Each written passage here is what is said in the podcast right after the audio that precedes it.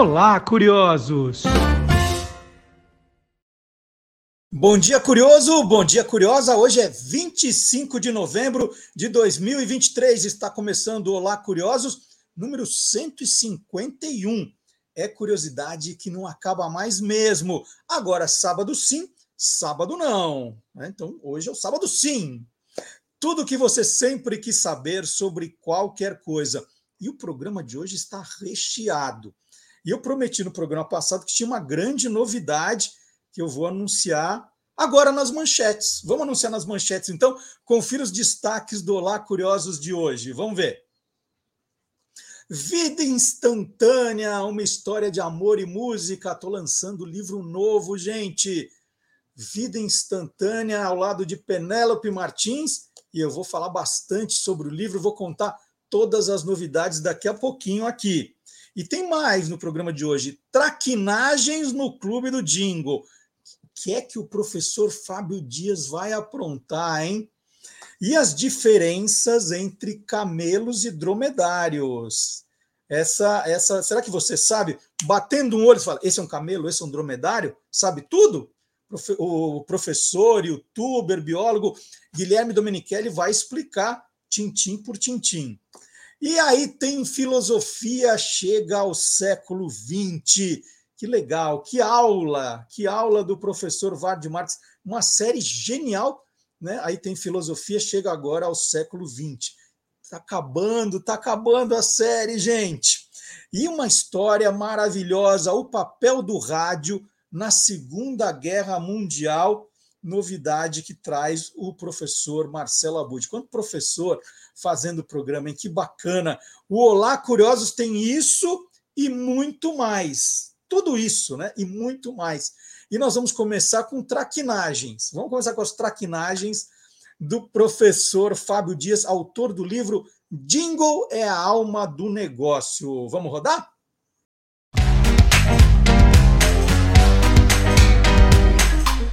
Clube do Jingle.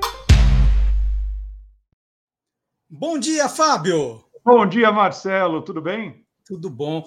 Que traquinagem você está preparando para o programa de hoje, hein?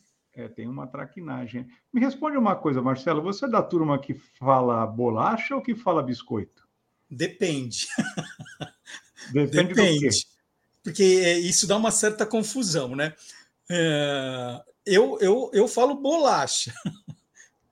mas alguns eu chamo de biscoito. Sem uma. Eu, eu não, na verdade, eu não tenho uma teoria. Tem gente que fala assim: não, bolacha é salgado, biscoito é doce. Mas eu falo bolacha maisena, que é Sim. né, bolacha Maria, que é doce. E aí o pessoal não... fala: não, eu olho, eu olho e decido na hora. Eu não sei se tem fundamento ou não, eu também falo bolacha a maioria das vezes. Alguns eu falo biscoito, até mesmo pela, pela atuação no mercado publicitário, você vai fazer uma campanha para um biscoito, não para uma bolacha. Embora tenha a bolacha Mabel, lembra disso, da bolacha Mabel? Sim, Ela sim. se assumia como bolacha, né? Uhum. Mas eu não, eu não sei se tem fundamento, parece que o pessoal do Rio usa mais biscoito, o pessoal de São Paulo usa mais bolacha. Não sei se é verdade isso. Não sei se confirma, né? Outro dia eu coloquei um post sobre isso e falou assim: é, o pessoal, principalmente do Rio, fala: aqui bolacha é um tabefe na cara. Aí outras pessoas, né? Eu falo assim, não, é bolacha maisena. Ah, vai ler, a, vai ler a embalagem. Pois é, porque não está escrito biscoito, né? É. é. fica essa celeuma aí que ninguém chega numa conclusão. Mas eu, como nasci e cresci em Santos, depois em São Paulo, a gente usava muito mais bolacha, né? E no Rio se usa muito mais biscoito. Mas tá valendo, as duas coisas são compreendidas perfeitamente, né? São exatamente a mesma coisa. A mesma coisa. E, uhum. justamente falando disso, a gente vai falar hoje, como você já bem introduziu a traquinagem, sobre biscoito traquina ou bolacha traquina. Traquinas, né? Como preferirem, né? Como bolacha traquina. Bolacha traquinas ou biscoito traquinas, né? Vamos lá. Que, então vamos, que foi... Para evitar confusão, vamos falar só traquinas. Né? Traquinas, pronto. Vamos tirar a parte da frente. Fica mais fácil. Cada um usa o que preferir. Traquinas. Cada um usa o que preferir, ótimo. Exatamente. Então, a Traquinas, é, foi, ou o Traquinas, foi lançado em 1988 aqui no Brasil pela Nabisco, que é uma empresa é, é, dos Estados Unidos, né? E o, o, mais curioso é que ela, esse Traquinas não existia lá nem com outro nome, foi um produto desenvolvido aqui para o Brasil. Né? E assim, tinha como característica o fato da, da bolachinha ou biscoito ter, ter uma carinha em relevo, e aí pelos olhinhos e pela boquinha, o recheio né, do biscoito ou da bolacha vazavam ali. E aí, é lógico, o apelo claramente infantil, né? Isso fez a sensação de quem era criança naquela época, e até hoje o produto é comercializado. Muito embora é, a Nabisco tenha sido absorvida pela Kraft Foods, e hoje eu acho que era o grupo Mondelez, não tenho uhum. certeza, acho que é acho isso. Que é isso. Acho é, que é isso. O grupo Mondelez. E aí, durante todo esse tempo, houve a entrada e a saída de diversos sabores e tal, e ela se mantém no mercado, inclusive com variações né, do, do formato original. E o comercial que eu trouxe hoje, o jingle que eu trouxe hoje, é justamente do lançamento de 1988, Traquinas. E assim, é, eu até descobri, pesquisando para gente, a gente gravar, eu descobri, porque eu não, pô, quem será que criou esse jingle? Eu não consegui identificar nenhum estilo, né? Eu acabei descobrindo, pela a fonte né, que, que, eu, que eu achei, é que ele foi produzido no Rio, o que era assim até incomum né, para esse tipo de, de, Pela VTI, sabe a VTI que fazia dublagem de filmes, de séries, VTI Rio, VTI Network? Eles eram um grupo de comunicação e tinha uma agência chamada Century, que atendia a Nabisco especificamente para esse produto. E aí eles fizeram o, o, a campanha de lançamento e o comercial, que além de ter um jingle muito legal, e assim, eu falei, não identifiquei, porque, pô, já ouvi muito jingle. Pelo coro você saca mais ou menos quem são os cantores e tal, né? E não estava percebendo, e o jingle era muito bonito. E o comercial, ele tem uma, assim, para a época, 1988, são 35 anos atrás, né? É, a animação dele é feita em stop motion, mas muito bem feita, sem computação, sem nada naquela época. Mas muito bem feita. Inclusive, isso eu não consegui confirmar, mas parece que recebeu prêmios no exterior pela produção. Né? Eu até tinha deixado anotado aqui para a gente é, não esquecer que a direção do comercial foi do Valdir Santana e a direção musical, ou seja, do, do, da parte do jingle, né, do Júlio César Barreiros, que é um pessoal que assim eu não conheço tanto quanto o pessoal de São Paulo, mas que fez um trabalho espetacular para esse para esse lançamento, para esse é, produto. Fábio, e o jingle, né, o comercial trata traquinas como bolacha ou como biscoito? Boa pergunta. Ah, tem uma curiosidade, foi bom você falar nisso. Tem uma curiosidade que, assim, hoje jamais seria veiculada da maneira que foi. Né? Porque o jingle começa assim: chegou traquinas tá, com recheio natural. Recheio natural. Bolacha. Jamais isso passaria hoje, né? Recheio natural, não. De jeito algum. E aí fala é, baunilha com coco, diversos sabores, natural. E aí, respondendo a sua pergunta, ah, no final do, do, comercial, a mãe pergunta para as crianças que estão brincando né, com, com traquinas na mesa: o que vocês estão fazendo? A menina, comendo biscoitinhos. Então, é biscoito que eles usam. É, biscoito, gente, negócio de bolacha, esquece. Bolacha está na cara, como já me alertaram aqui nos comentários. Pois é. Muito e legal. Aí, as crianças estavam brincando e comendo biscoitinhos. É isso. Mais alguma coisa, Fábio? Vamos rodar o comercial? Não, vamos ver o comercial, deixa o pessoal apreciar. Tá bom. Então, você volta agora em dezembro com mais um, um jingle. Vamos rodar o comercial do Traquinas. Bom final de semana, Fábio. Bom final de semana. Um abraço. Vamos lá. Traquinas.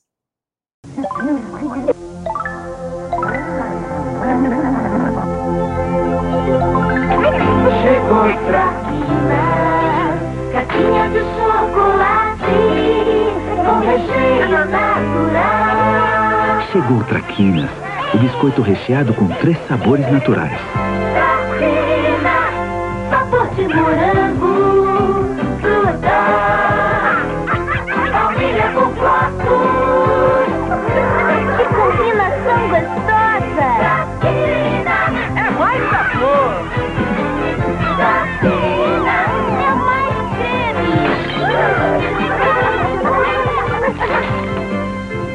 estão fazendo aí?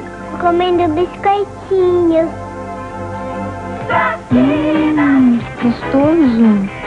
Não vão se atrasar para a escola, hein? Traquinas, o biscoito que brinca com você.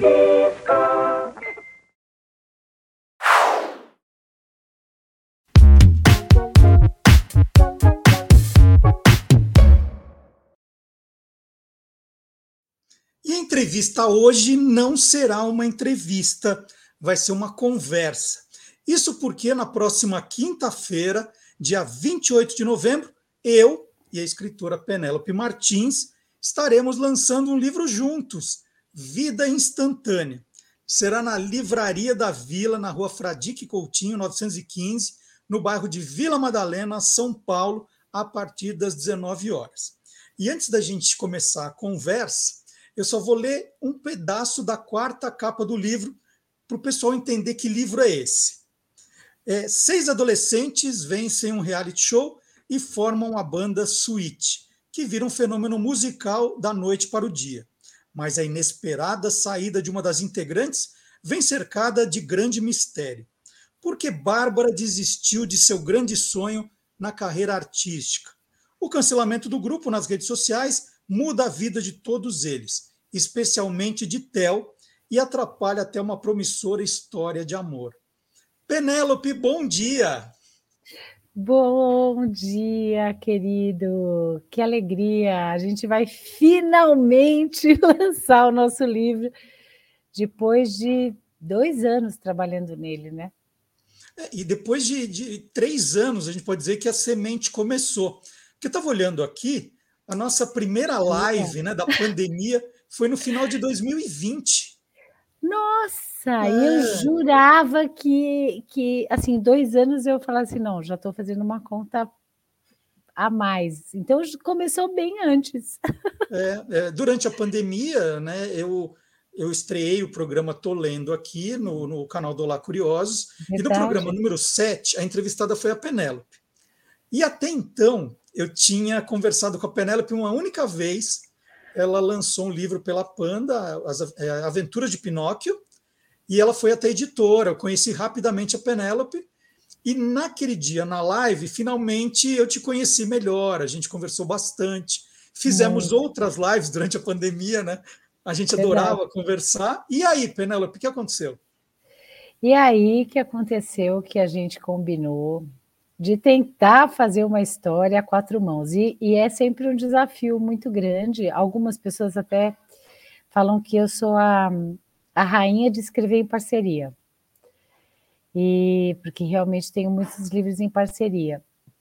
E isso tudo, assim, já tinha começado antes da minha vida, com antes da, da pandemia, mas eu acho que foi um jeito de me manter saudável, assim, na pandemia traçar muitos projetos com pessoas e me sentir próxima dessas pessoas. E que, é, no nosso caso, funcionou duplamente, porque a gente costura várias histórias que acontecem ao mesmo tempo, e embora às vezes em tempos diferentes, no passado e no presente, né? Então, acho que a gente já tinha ali uma, um predestinado de juntar pessoas numa narrativa. A gente é, eu tenho acompanhado seu trabalho já faz tempo, né, Marcelo? E não só na, nos livros, mas também aqui pela como comunicador que você é. É muito interessante também essa aproximação para mim com um jornalista, porque a minha base de de formação acadêmica é outra, é completamente diferente. Eu pensar a, forma estruturada que um jornalista pensa me interessa muito.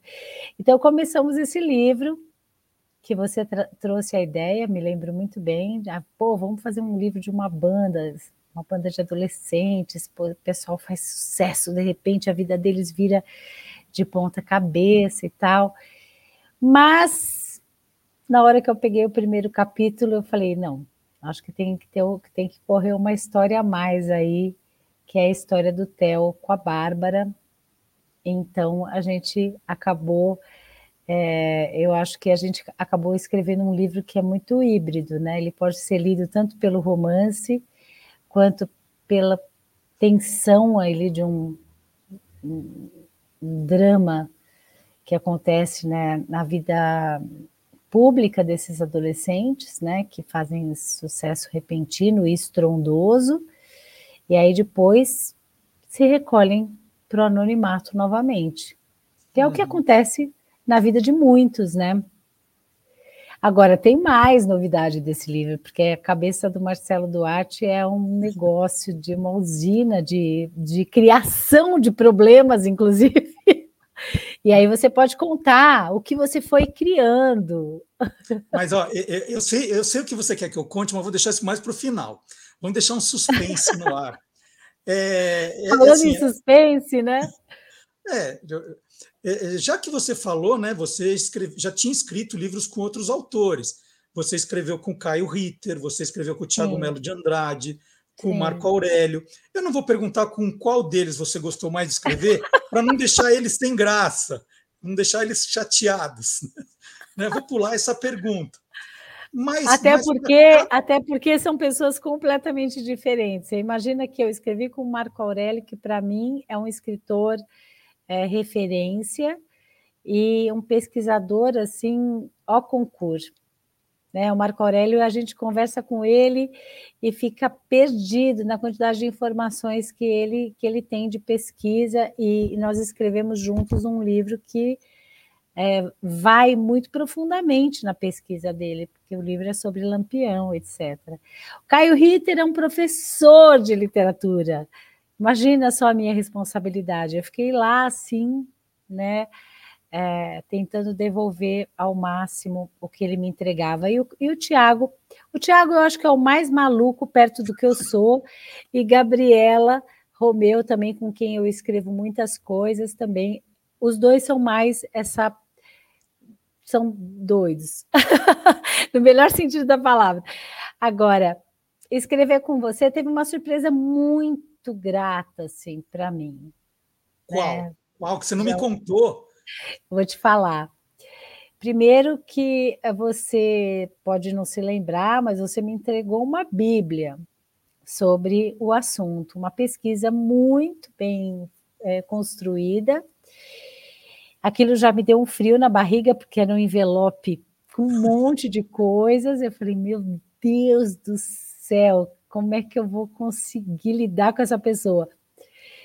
Porque na minha cabeça as coisas também, embora eu seja uma pessoa super organizada na minha vida, nos meus projetos, quando eu estou escrevendo, as coisas funcionam muito à beira de um caos, porque eu escrevo muito dentro da minha cabeça para depois ir para o papel. Eu fico assim, às vezes, um tempão com a história na minha cabeça. E aí, quando você vai dar conta de um parceiro, você, você não pode deixar a pessoa angustiada, principalmente quando a pessoa entrega um envelope cheio de informações e fala: olha, está aqui, eu pesquisei, né? E é esse, esse lugar que você me traz, né? De uma pessoa que me dá a segurança de que a gente não vai escrever uma bobagem, é, de que as informações vão ser checadas realmente.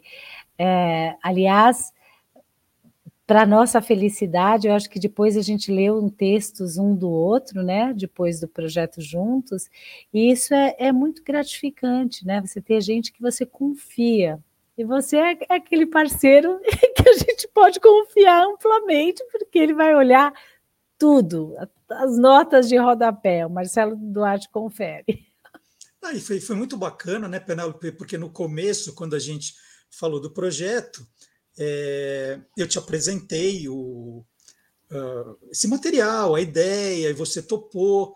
No Sim. começo, eu estava com uma ideia muito maluca que não ia dar certo, e ainda bem que você surgiu, porque eu estava pensando né, que a história ia ter seis narradores diferentes. E eu cada capítulo, disso. um dos garotos ia contar a, ia contar a história. E eu achava que uma hora eu ia me perder nisso. Eu acho aí, que sim. E aí, quando você pegou, você falou: não, não, não, não, é um só. Né? E, e a gente começou a, a, conversar, porque tudo começa, a gente, com uma boa conversa, né? Para onde a gente vai? Né? Uhum. O que, que vai uhum. acontecer nessa história?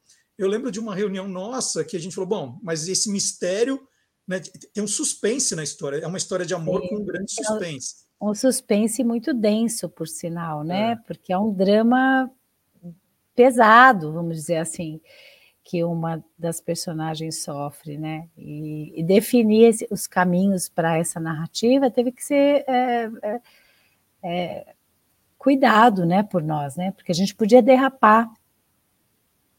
É, e, e o tempo derrapar. todo né? O tempo todo mandar uma mensagem para o outro, reunião. Olha, eu estou escrevendo e não está e não tá dando certo, deu um nó aqui. O que, que a gente faz? A gente discutia, discutia, e aí, hora um, hora outro, era a vez de escrever para que a história andasse. né? Sim, Então tinha essa troca, e, e tinha muitas voltas também, né, Penélope? A gente estava andando e falou: não, peraí, quero mudar um negócio no capítulo 2, vamos voltar. E a gente voltava, aí eu lia e falava assim: não, mas se você mudou esse no 2, agora a gente tem que mudar no 4, senão não vai ter lógica.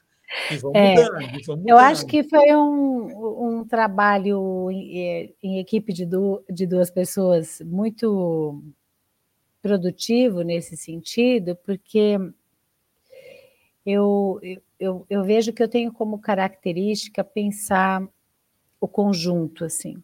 Eu vou pensando em conjunto, tanto é que eu vou escrevendo, a escrita vai evoluindo e, e eu consigo ver o todo na minha cabeça, né? E você tem é, como característica, ao meu ver, né, uma pessoa que consegue é, estruturar as partes. Então, assim, então eu acho que a gente fazia muito esse movimento, né? Eu olhava para o todo e você estruturava as partes. Eu olhava para o todo e você estruturava as partes. E o que é legal no caso do Vida Instantânea, e é bom falar para quem nos, está nos assistindo, é que a gente é, é, realmente juntou tempos muito distintos, né? A banda se forma, eles são convocados depois de um concurso, é, tem toda uma estratégia de marketing, né? Do, uma estratégia de mercado para lançar esses adolescentes. Então, tem- a gente tem uma história do tempo da banda, da banda fazendo sucesso, lotando estádio, desses jovens que não são conhecidos assim, é aquelas pessoas que têm 500 seguidores no Instagram, né? Hoje é, é um termômetro isso na rede social. E de repente são pessoas que lotam estádios de futebol com É, e esse livro não tem nada a ver com futebol, viu, gente? Não. Eles lotam estádios, mas é por causa da música. E então tem essa história acontecendo que o, o protagonista vai narrando. Tem uma história de amor que é impedida, porque eles assinam um contrato que não podem se relacionar entre eles, e tem uma história de futuro. O que, aconteceu depois? Então, é, essas três histórias, o, o tempo todo, elas eram contadas pela voz de narração do protagonista, que é o Theo, que, aliás, eu acho que é muito sensível à escolha, porque uma história de amor contada por uma protagonista mulher é muito comum. E a gente elege o Theo para contar essa história, e o Theo, é, eu acredito que ele vai surpreender muito pela construção de masculinidade que ele faz, sabe? Porque ele constrói um, um, um homem, né, que ele está se tornando, que é muito interessante, que tem uma cabeça muito interessante, que tem uma percepção sensível, que é, é muito atento ao diálogo, muito atento aos detalhes, né, das relações. Então é isso, assim, é, para mim é, foi muito prazeroso o, o, processo como um todo, mas eu tinha na minha cabeça isso sempre, o todo, né? O, mas estava ali na minha cabeça.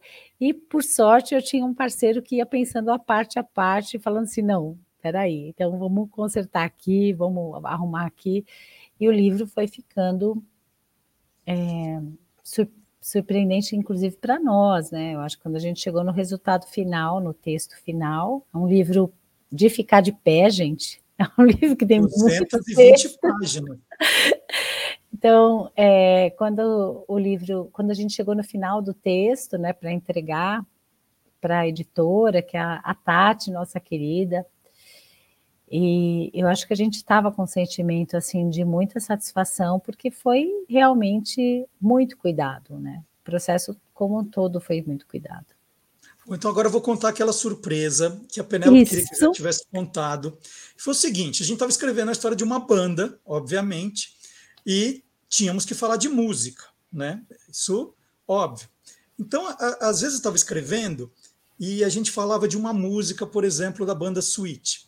É, é importante dizer que a banda Sweet ela é, virou um fenômeno num gênero que nós criamos, que é o candy pop, que é um gênero musical que nós inventamos porque são músicas açucaradas, né? Por isso que era o candy pop e sempre tinha que fazer uma referência a algum tipo de doce.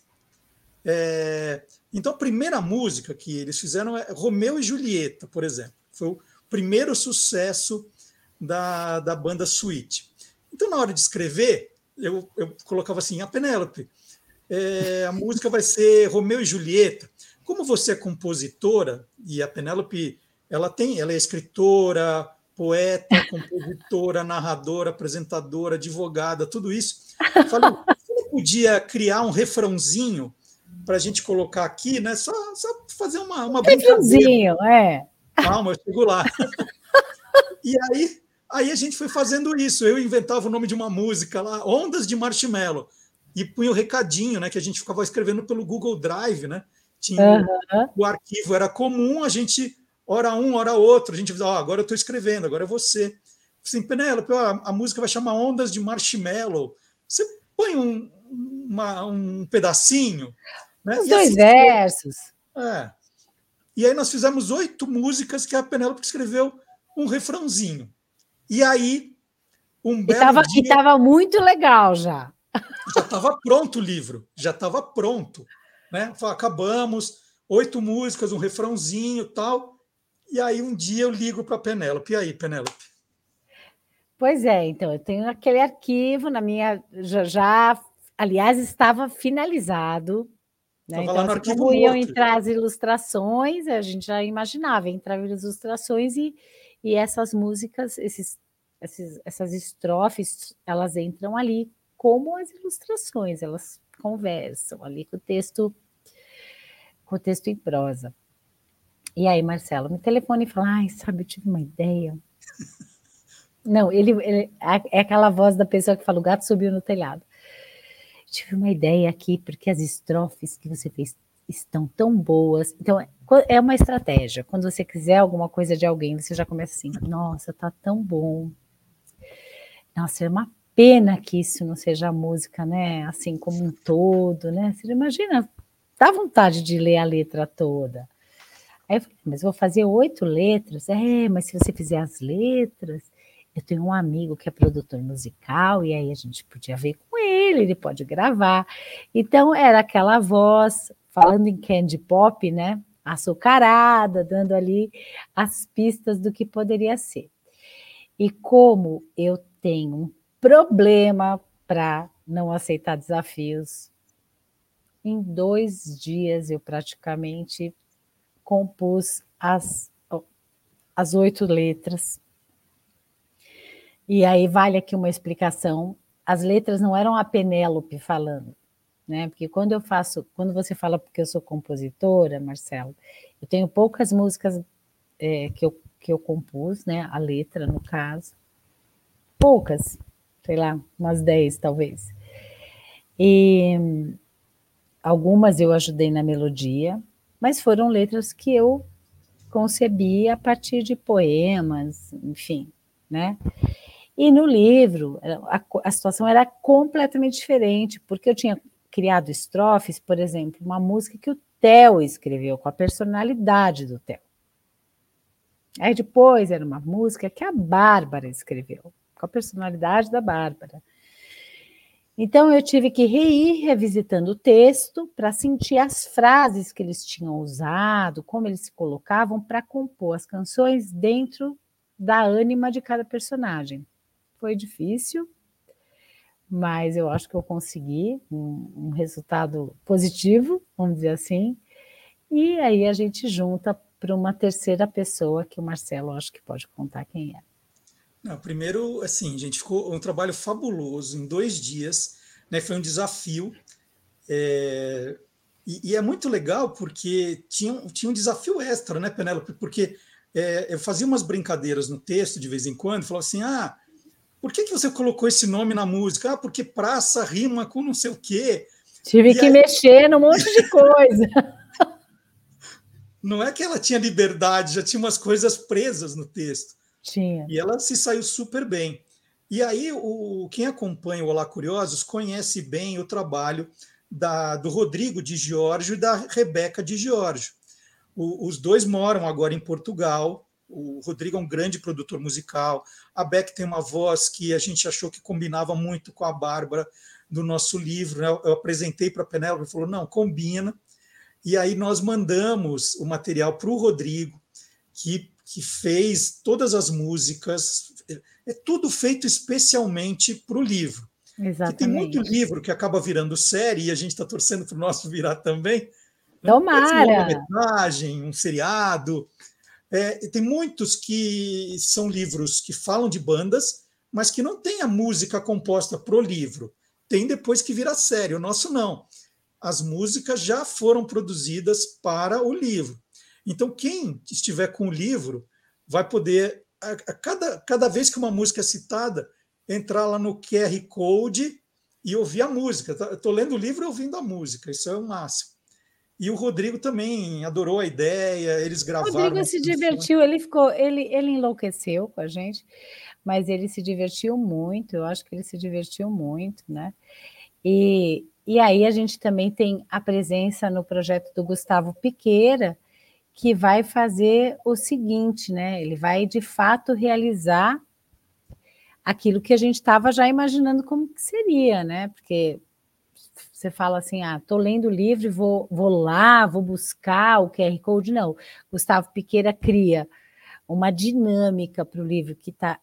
Aí o trabalho dele, sim, espetacular, né? Eu posso elogiar porque é o trabalho dele, é espetacular o trabalho dele, né? Ele junta assim, as coisas se comunicam com uma fluidez e no meio da dupla ali pá, você está lendo o livro, na, no projeto tem um, um QR Code e orgânico, assim, é, é, a leitura ficou orgânica com, com o QR Code, não tem uma parada, né? Então, assim, a pessoa pode realmente continuar lendo, ouvindo a canção, ou parar para ouvir a canção, sem se perder do, da intensidade da narrativa.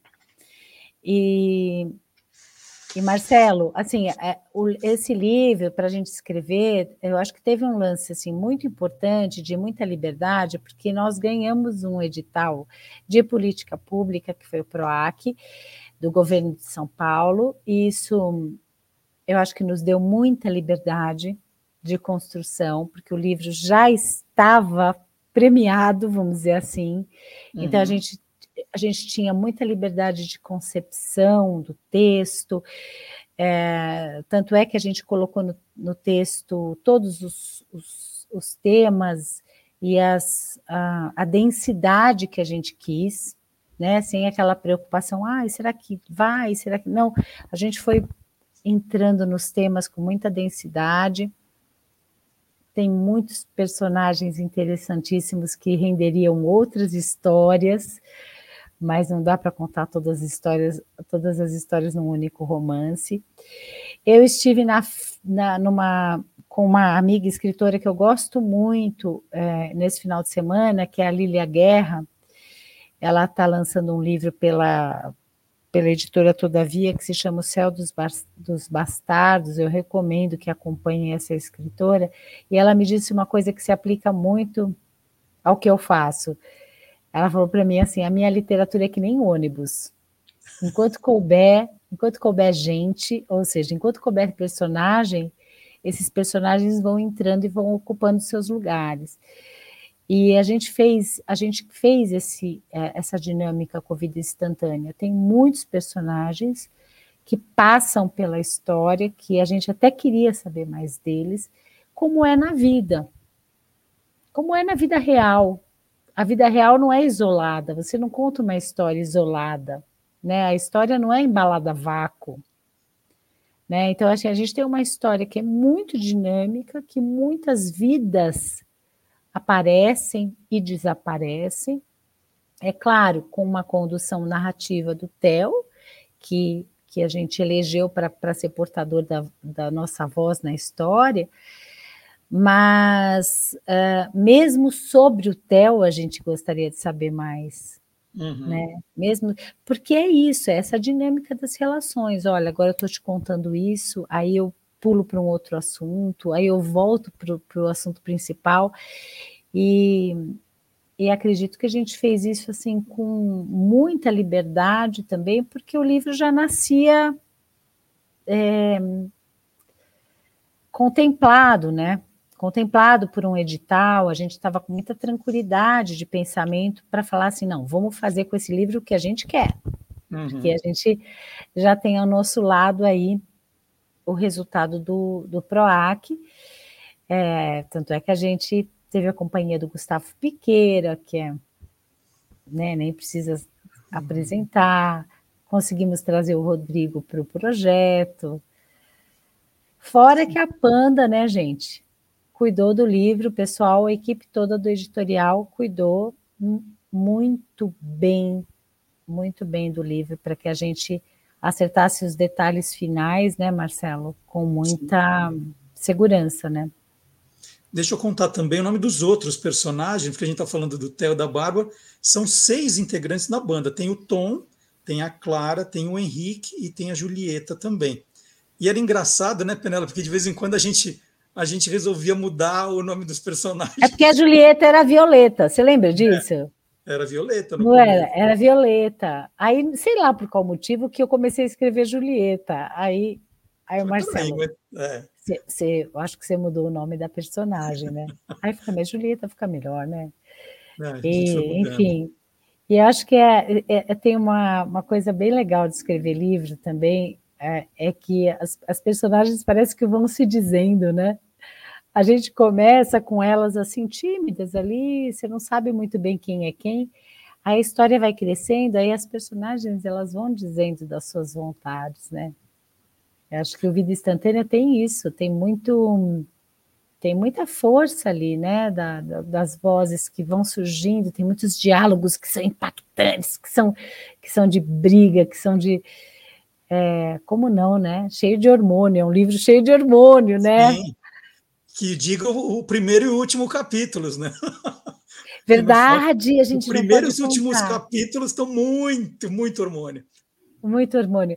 Mas o, o primeiro capítulo é. Não é por nada, não, gente, mas o primeiro capítulo, quem, quem lê o primeiro capítulo não, para mais. não consegue parar. Não consegue parar. Se ficou... leu o primeiro capítulo e foi para o segundo, fisgado. já Foi fisgado, foi fisgado. É. E a condução, e não adianta pular para o último capítulo, tá? Só porque a gente falou do primeiro e do último, porque não. o que tem no meio é, Sim, tem, toda senão... essa, tem toda essa gama de histórias que acontecem até as, a, a, o desfecho final, quer dizer, pelo menos dessa parte da vida deles, né?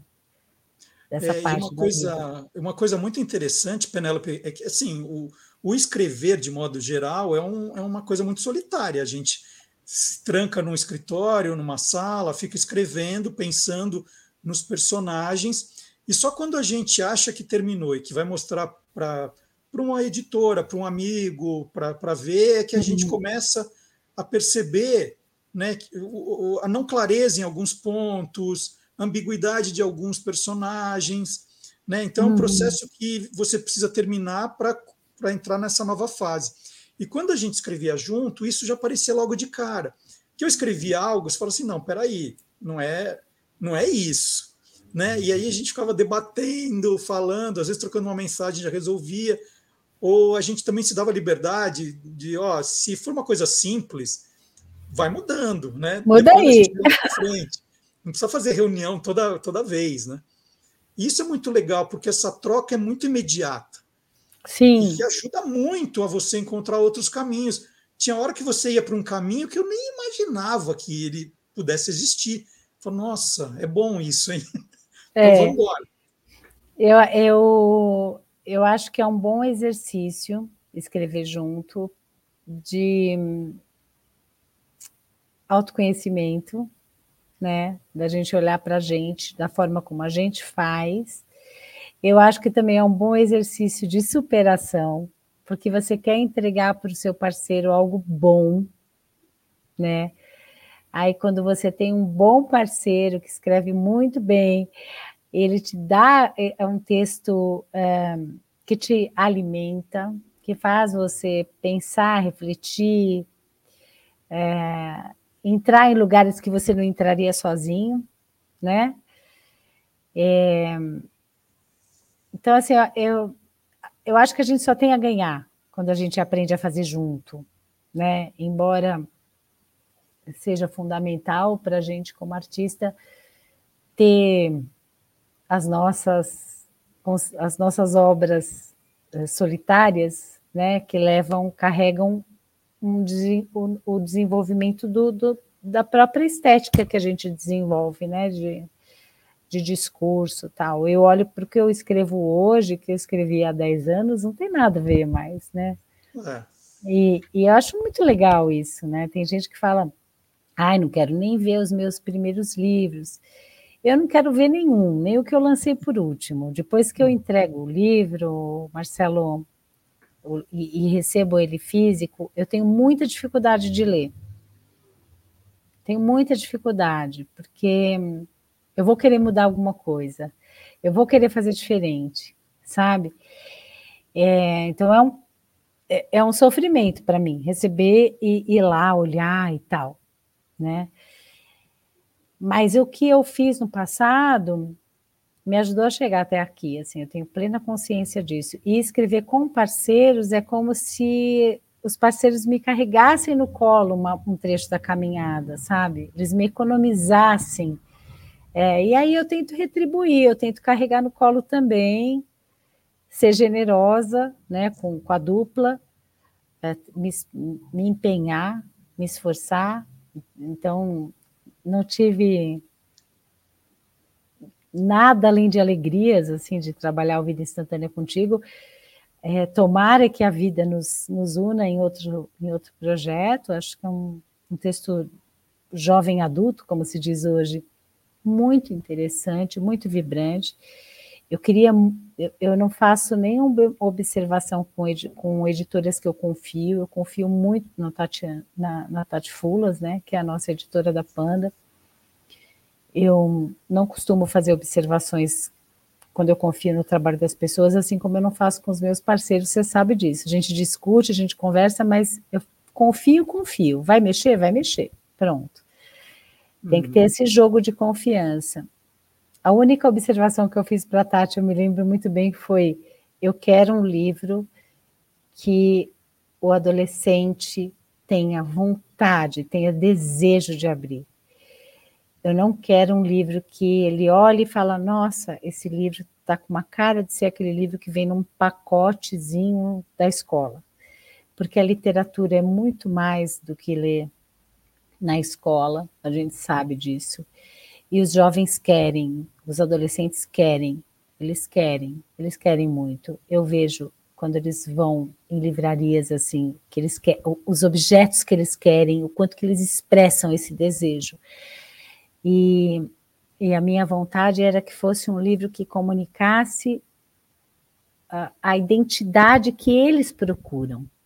E, e para nossa felicidade, o Gustavo Piqueira entregou muito bem, tá né? Tá maravilhoso. Então, gente, olha, convite terça-feira agora, terça-feira agora, dia 28 de novembro, eu e a Penélope estaremos autografando Vida Instantânea na Livraria da Vila, na rua Fradique Coutinho, 915, Vila Madalena, São Paulo, a partir das 19 horas. Então, estão todos e todas convidados, convidadas, e, e, e todo mundo fica falando aqui nos comentários que vai, mas na hora H só o Carlos Cantoni aparece, viu? Isso é feio. é para todo mundo aparecer mesmo, viu? O pessoal Sim, dos comentários, ah, estarei lá, tal, mas quero ver lá mesmo, né? Então fica Isso todo mesmo. mundo convidado. Vida instantânea. Vocês vão encontrar a trilha sonora no Spotify, no Deezer, na Apple Music, no iTunes, tá, já está tudo lá. Ler e acompanhar. É, é um livro Atenção, produtores de musical, Broadway, né? Broadway paulistana. É, é, um, é, um, é um belo espetáculo, hein? Já vem com Verdade. a trilha pronta. Então, fica, eh, já é a gente pode fazer mais músicas. É, a Penélope faz mais. Quantas vocês quiserem, só dá dois dias para ela. Penélope, só para terminar o nosso papo, Por que vida instantânea? O título é seu, a ideia foi sua. Por que vida instantânea? Você gostou do título, Marcelo? Adorei. Eu juro que eu não me lembro mais qual era o, o primeiro título que você tinha sugerido quando veio o arquivo para mim, porque você que escreveu as primeiras as primeiras páginas, né? Não as primeiras páginas em ordem, viu, gente? Ele escreveu todo um esquema. Capítulo 1. Um, a ordem era outra. Ordem capítulo 2. É. E, e aí eu já fui lá e soprei a, o prato né, de, de farinha, assim, voou farinha para tudo quanto era canto. Falei, ah, não, não vou obedecer. É, mas o que me ocorre, o que me ocorreu quando eu batizei vida instantânea? A gente tem vivido momentos é, muito angustiantes, todos nós, né, de muita ansiedade. É, muita gente que conversa sobre educação nas escolas, conversa sobre literatura para infância, juventude, fala muito sobre ansiedade juvenil, ansiedade infantil. Mas esses, esses jovens, essas crianças estão convivendo com pais, com tios, com avós, com muita ansiedade, com muita angústia. Talvez fruto é, dessa comunicação rápida, desse, dessa quantidade de conteúdos que nos atravessam, é, tudo em 15 segundos, tudo em 10 segundos, tudo em 3 segundos. E, e a gente tem até dificuldade de se permitir estar fora por meia hora, estar fora por uma hora, por um dia, né? Às vezes eu, eu, escuto das pessoas falarem com pesar, com preocupação. Nossa, não postei nada ontem né? E a vida está acontecendo dentro das casas, dentro do, do trabalho, nas relações de amizade, de que jeito? Se a gente está tão preocupado assim em alimentar essa persona da internet, né? Eu tento ser o mais perto possível do que eu sou na internet, Marcelo. Uhum. Você me conhece pessoalmente, não sei se eu consigo, mas eu tento ser o mais perto possível para eu não entrar em em colapso comigo mesma. Mas é muito, é muito difícil, né? Trabalhar com as expectativas de quem te acompanha e das expectativas que você cria na tua cabeça. Então, vida instantânea é por isso, é para a gente pensar esse clique, esse clique que pode mudar a vida da gente né? Que a gente pode colecionar haters em um uhum. segundo, que a gente pode co colecionar mil, dois mil, cem mil seguidores em um segundo também, como aconteceu com aquela moça no, no Big Brother, a, a Juliette, que entrou para um programa de televisão e saiu de lá famosa no mundo inteiro, com milhões e milhões de seguidores, inclusive alguns muito fanáticos, né? Então, Vida Instantânea é sobre isso. E, felizmente, eu acho que a gente conseguiu um protagonista que vai aprofundando o nosso olhar, porque o Theo é muito especial, é muito especial. Foi muito e... bom vestir a roupa de um homem para contar uma história, viu? Porque eu tenho várias protagonistas mulheres, então foi muito legal. E a última música também do, do livro é Vida Instantânea, que é a minha favorita, não é da Penélope, mas cada um escreve a sua depois. Leiam o livro, ouçam as músicas, esperem o filme, esperem o musical Tomara. e digam para a gente qual, qual, é a música preferida. Não é isso? Por fim, é isso mesmo. Por fim, eu acho que a gente tem que agradecer muito também o Antônio e a Clara, que são os nossos filhos, que eles, eles têm 17 anos, eu acho que eles dão muito laboratório para a gente. A gente conversava muito sobre os dois, né? Uhum. Acho que foi um ponto de ligação muito grande na, na nossa, nas nossas conversas, né? Sobre narrativas, sobre, sobre os papos dos adolescentes e tal. Então, Antônio, Clara, um grande beijo e abraço para vocês. Super agradecimento para toda a equipe da Panda, que já era minha casa editorial e que agora é minha casa editorial com o próprio senhor Panda.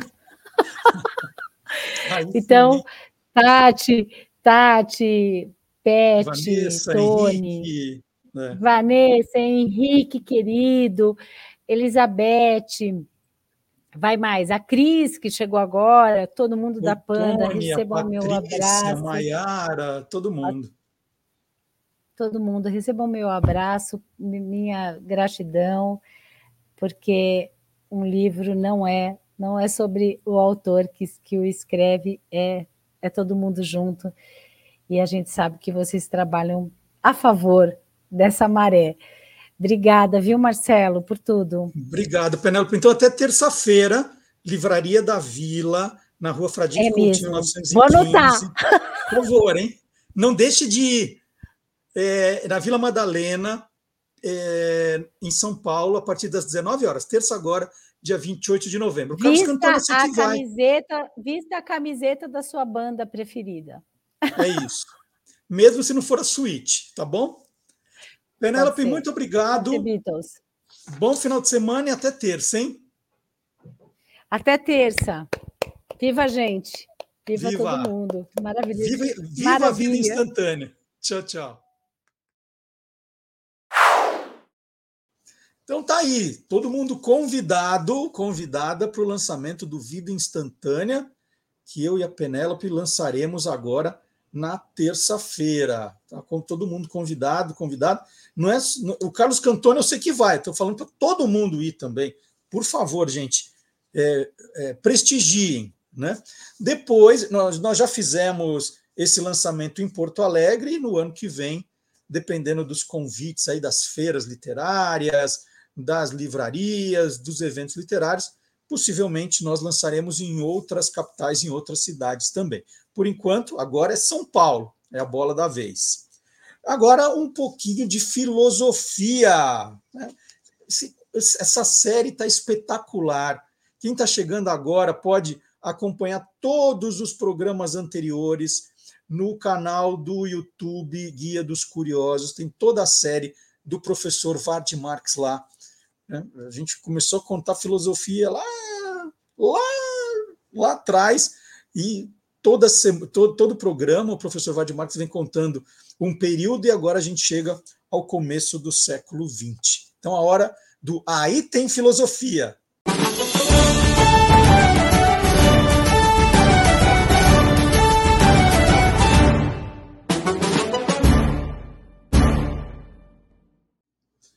Bom dia, professor Vard Marx. Bom dia, Marcelo Duarte e olá, curiosos.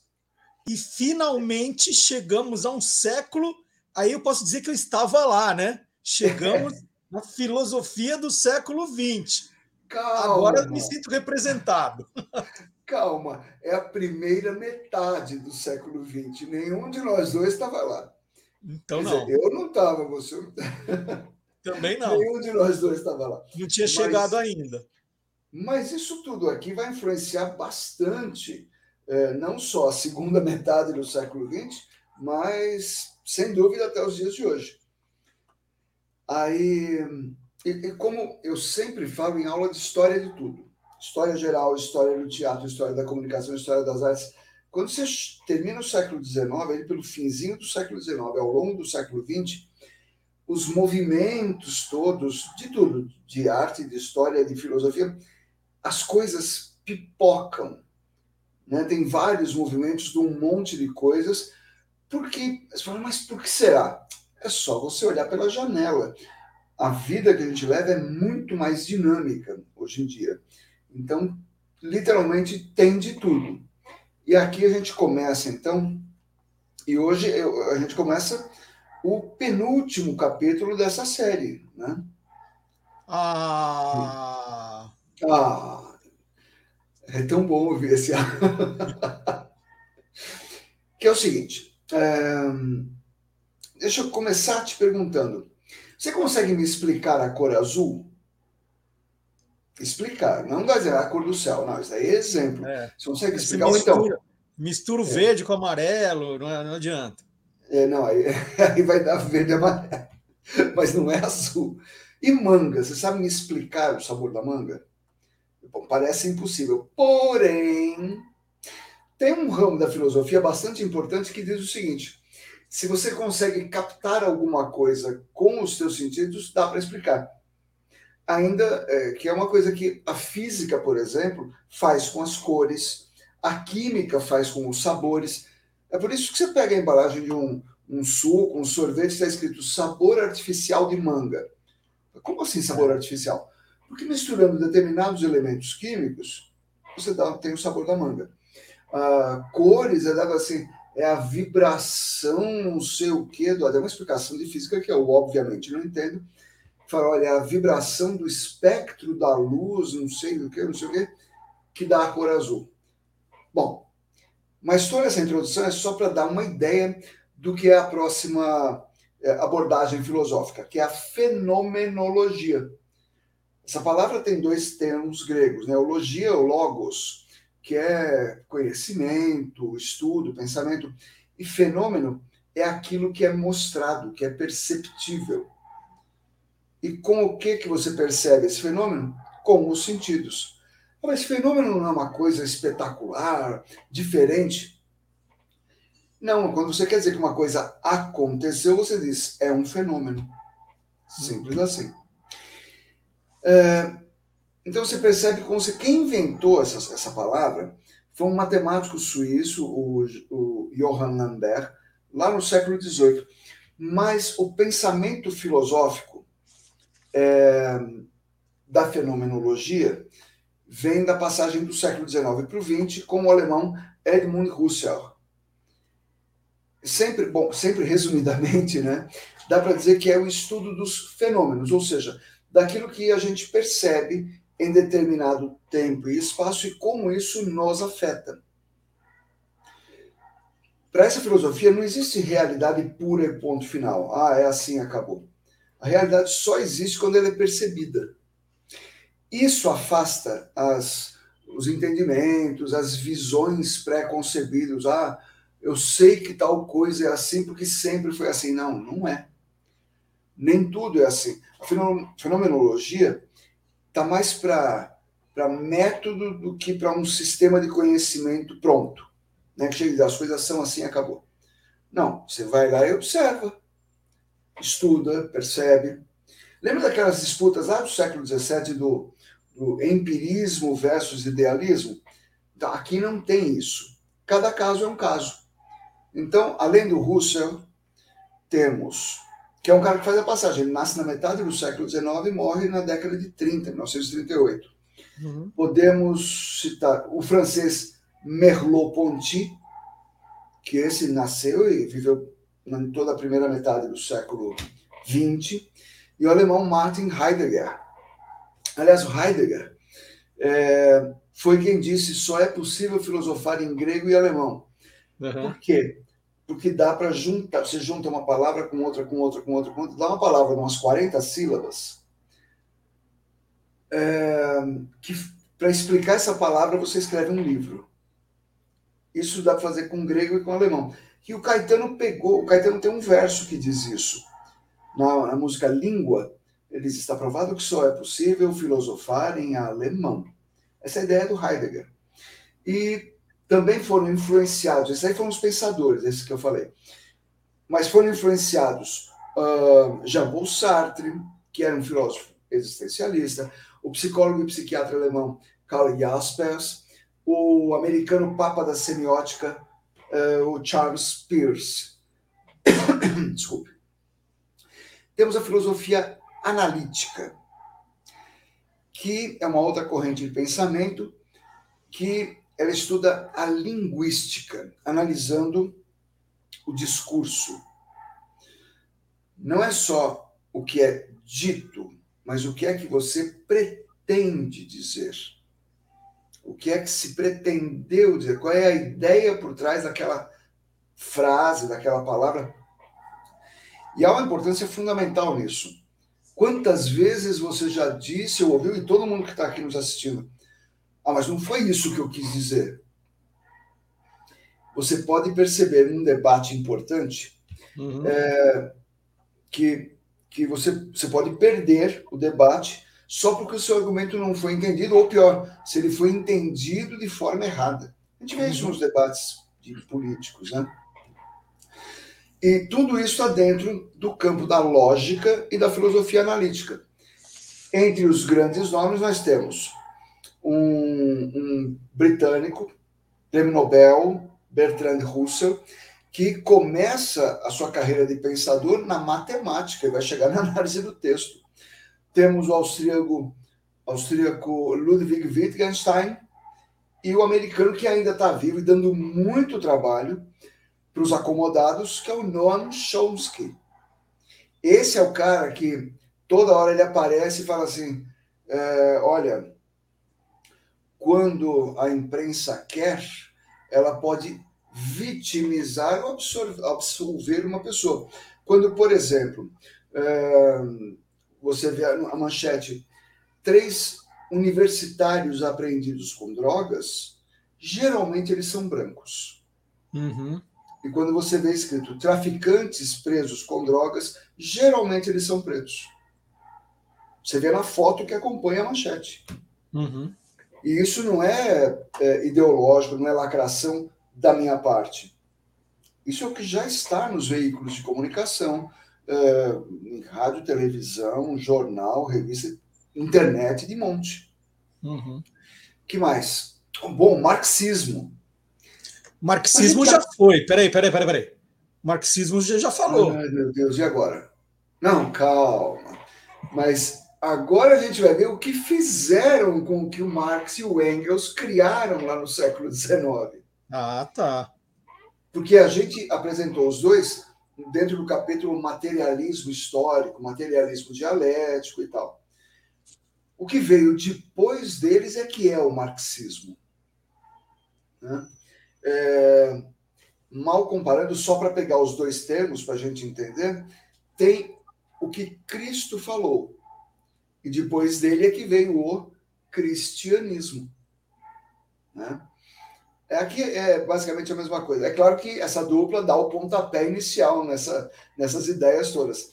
Né? Uhum. A história não é uh, o que a gente fala sobre indivíduos, mas as relações entre eles.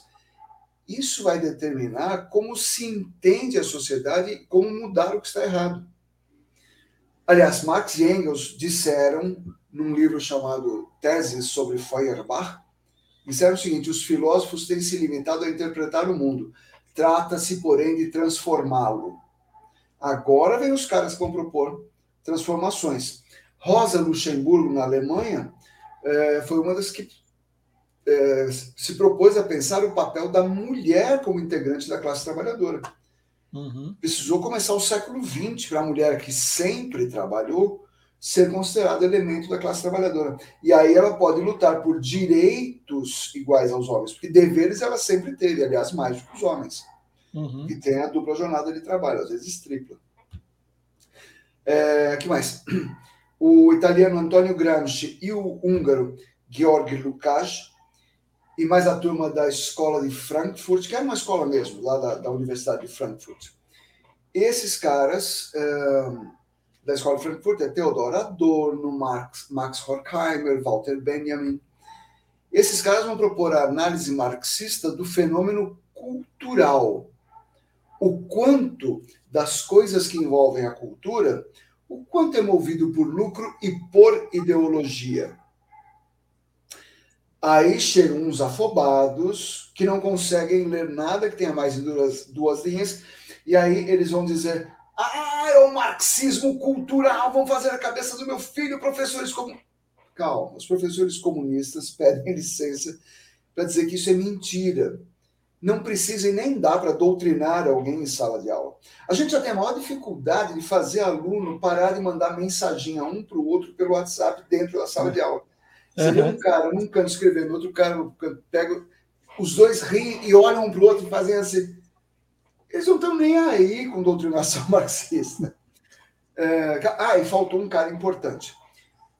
É, Franz Fanon. Esse cara é, da Martinica, aqui no, no Caribe, que era uma colônia francesa, então ele se expressa em francês e tal, mas esse é uma figura chave para a gente entender o que é o colonialismo e o quanto isso é venenoso.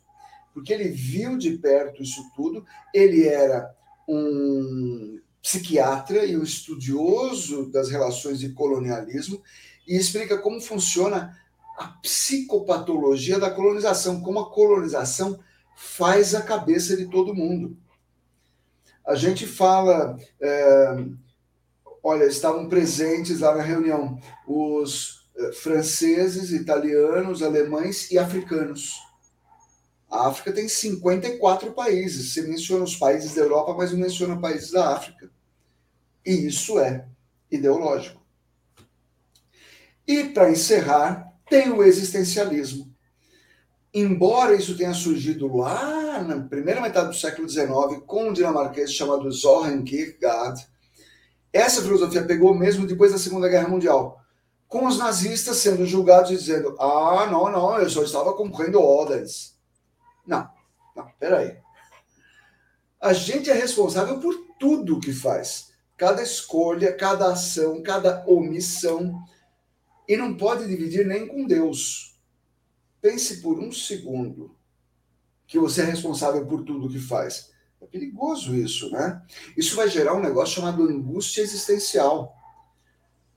É assim, escuta, você você fez tal coisa, isso é errado. Ah, não, mas se eu não fizesse isso, eles iam me mandar embora. Então, você escolheu continuar empregado.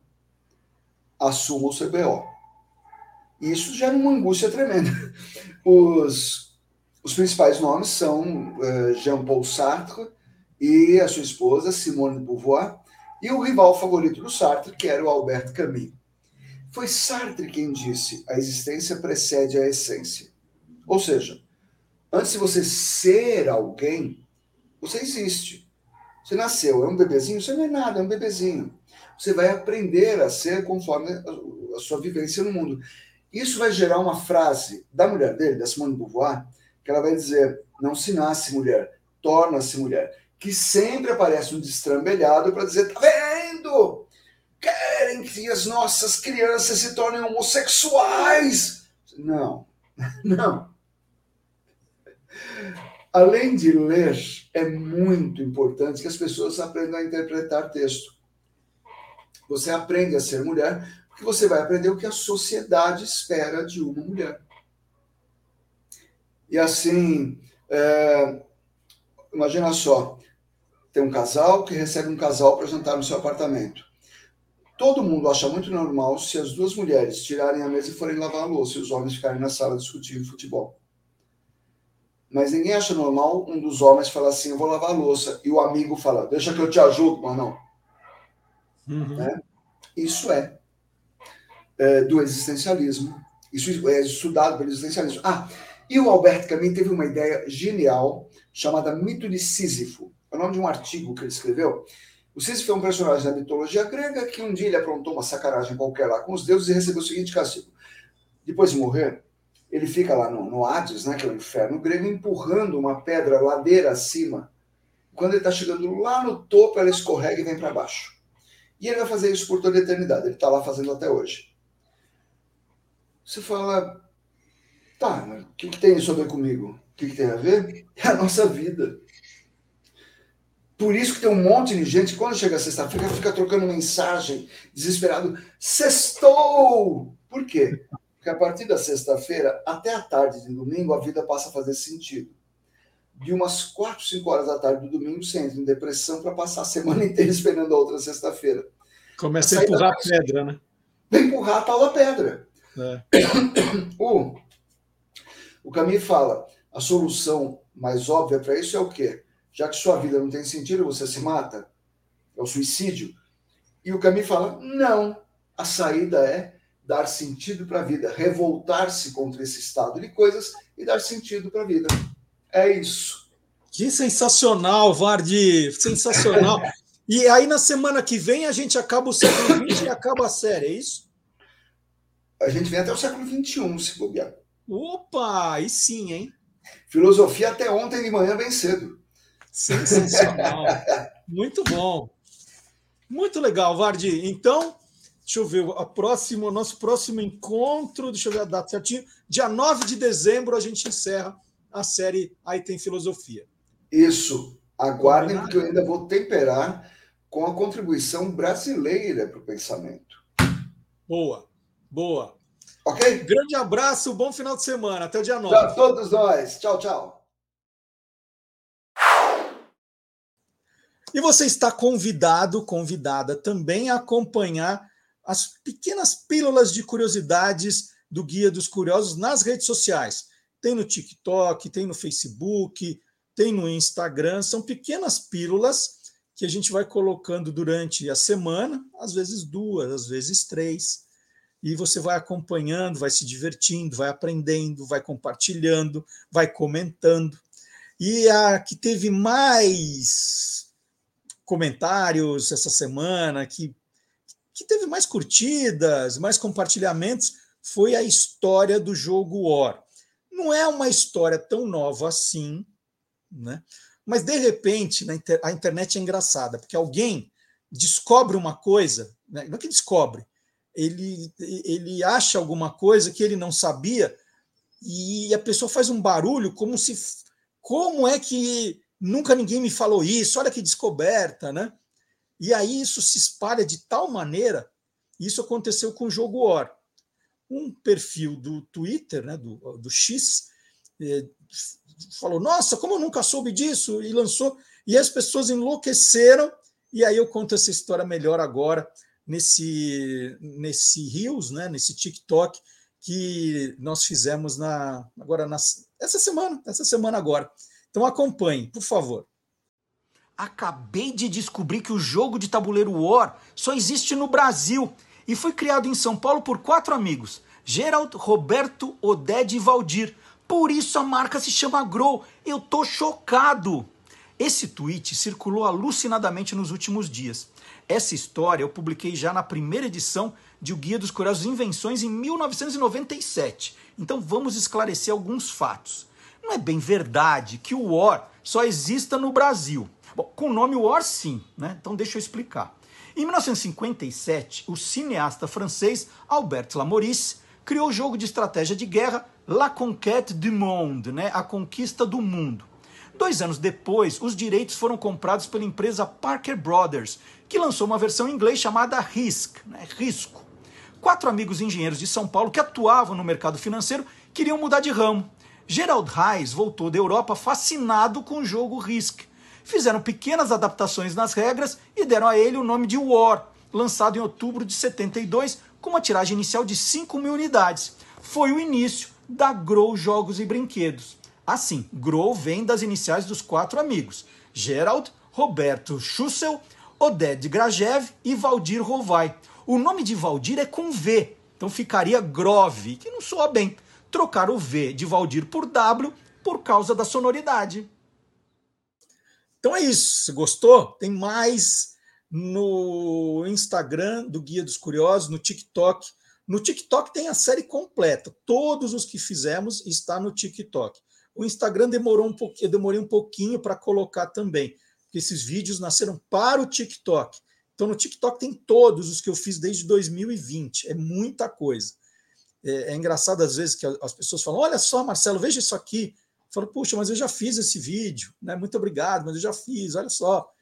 Então tem muito no TikTok. No, no Instagram eu comecei a publicar mais recentemente, deve ter sido em, no final de 2021. Então o TikTok tem a série completa para quem quiser acompanhar. E no programa passado eu conversei com o Tiago José Berg.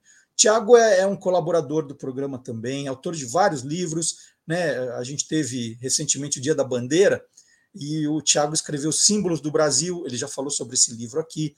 Ele tem bandeiras de todos os países do mundo, hinos de todos os países do mundo. E no programa passado ele participou falando sobre as bandeiras, os países que têm amor representado em suas bandeiras. E naquele dia o Tiago estava um pouco apressado, porque ia acontecer o chá de revelação do, do bebê, que é a Natália, e eles estão esperando eu já dei, já, já até contei a resposta, né? do bebê que, que o Thiago e a Natália estão esperando, e é a bebê. É a Luísa que vem aí. Eles fizeram uma grande festa, depois mandaram vídeo para falar que quem está vindo aí é a Luísa. Então, seja já estamos esperando você, Luísa. Mais uma curiosinha vindo aí, como prometeu o papai Tiago. Então, parabéns, Tiago, Natália, pela novidade. Eu fiquei de dar de contar aqui, não vou deixar ninguém curioso. Né? Todos têm que ser curiosos, mas nunca ficar na dúvida. Então, eu prometi que ia contar o resultado e estou contando aqui. Agora eu vou chamar o Guilherme Domenichelli, que é biólogo, youtuber, professor, escritor. O Guilherme vai contar curiosidades do mundo animal para a gente. A gente sempre se diverte muito. Então é hora de soltar os bichos no Olá Curiosos.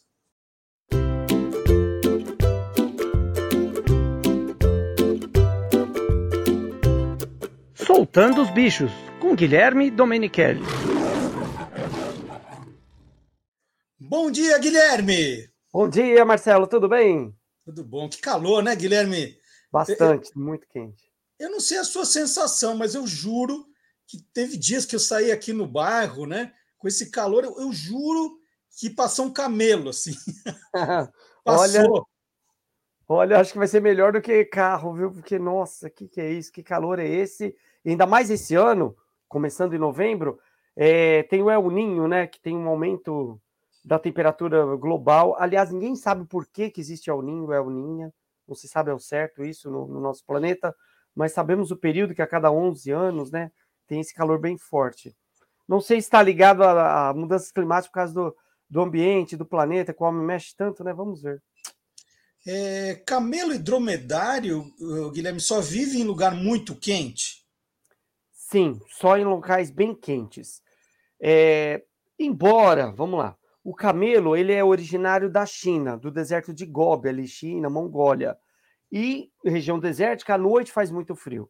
Então, eles são adaptados assim para o calor durante o dia, o calor extremo, e à noite cai bastante temperatura. E os dromedários são da Península Arábica, que também tem esse, essa característica de à noite, durante a noite ficar bastante frio. Então, eles conseguem aguentar as duas temperaturas aí. Lógico que não vão ver o camelo, um dromedário no, no Polo Norte, né? Aí não. É, vamos, vamos contar aquela curiosidade, todo mundo sempre tem, né? É, a gente já falou um milhão Imagina. de vezes, mas sempre Imagina. tem gente nova chegando. É, como é que eu sei se é um camelo ou se é um dromedário? É, o, o, camelo tem duas corcovas, são, tem algumas diferenças, mas o camelo duas corcovas e os dromedários uma só. E o pessoal acha que na corcova ele é um tanquinho de água, né? Eles levam água ali é, pra, como uma reserva, mas não é. É um acúmulo de gordura. Para as pessoas terem ideia, é mais ou menos como o cupim de boi, do boi é, que tem aquele cupim que a gente come em churrascaria e tudo mais, que é bastante gorduroso as corcovas dos camelos dromedários funcionam da mesma forma. Então, uma reserva de energia com bastante gordura.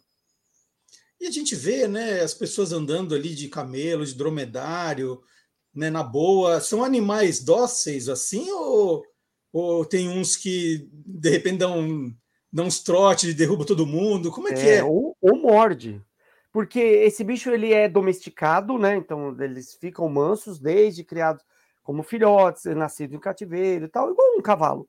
Então ele fica bastante manso, mas tem os selvagens, né? Que daí pode morder, ele força a pessoa chegar perto, então é diferente. E uma vez eu, a Raquel, nós fomos para a Turquia e lá na Capadócia, assim, tinha passeio de camelo.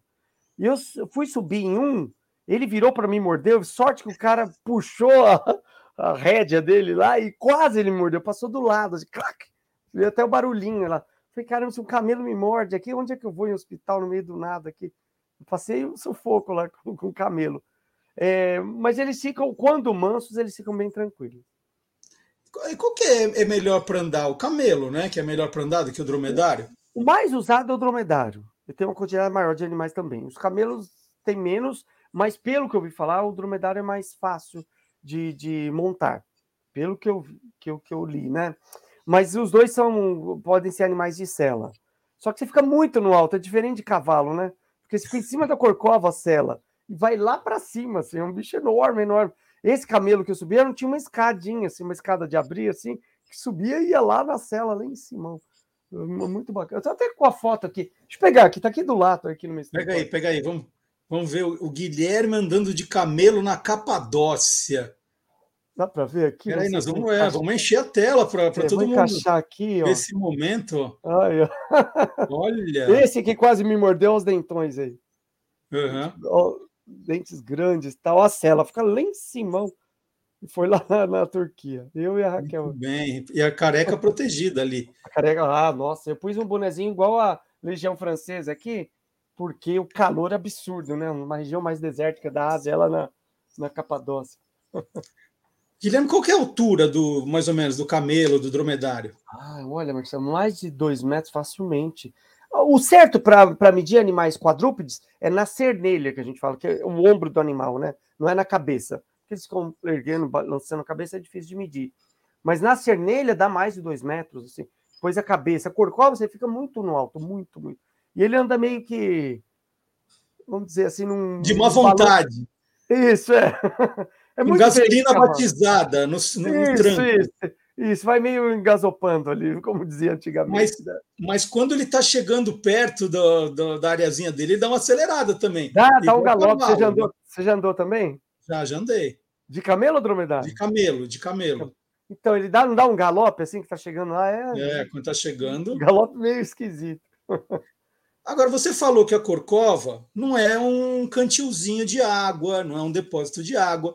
E eles têm que pegar aí um deserto, às vezes, bravo, né? É. Que não, não tem um oásis no caminho. É. Como é que é essa questão da água? Eles bebem pouca água, não, é, eles guardam bastante água. Como é a relação deles com a água? É assim, as pessoas acham que eles ficam muitos dias sem beber água, muitos dias, mas não. Quatro dias sem beber água já começa a cair a resistência deles. Eles conseguem ficar até seis, sete dias no máximo sem beber. Então não é, é um mês sem beber nada, não é isso que muita gente pensa. Sete dias, o que já é bastante, né? É, aí vai caindo bastante energia tal. Eles não vão armazenar água. Agora, se eles ficam muitos dias, sete, perto de sete dias, sem beber, eles vão beber até 20 litros de uma vez. Bebe bastante, muita água. E o capim, o, a vegetação que eles comem tem bastante líquido também e ajuda nessa reserva hídrica. Então é importante eles estarem bem hidratados, comendo bem, senão ele também não aguenta. Não é um bicho assim é resistente ao extremo, tem, tem seu limite. E é, você pode falar, pode terminar. E eles têm outras adaptações para o deserto, então não é só essa questão da água, são diversas. Por exemplo, as patas é, têm uma almofada grossa na sola para dar uma amortecida no, no peso dele e para expandir bastante. Então, quando ele pisa no solo, expande bastante para não afundar na areia. Se não afunda, se fosse igual um cavalo, um casco rígido, ia afundar, ia cansar demais, né? Gastar muita energia. Então ela expande bastante, eles caminham assim.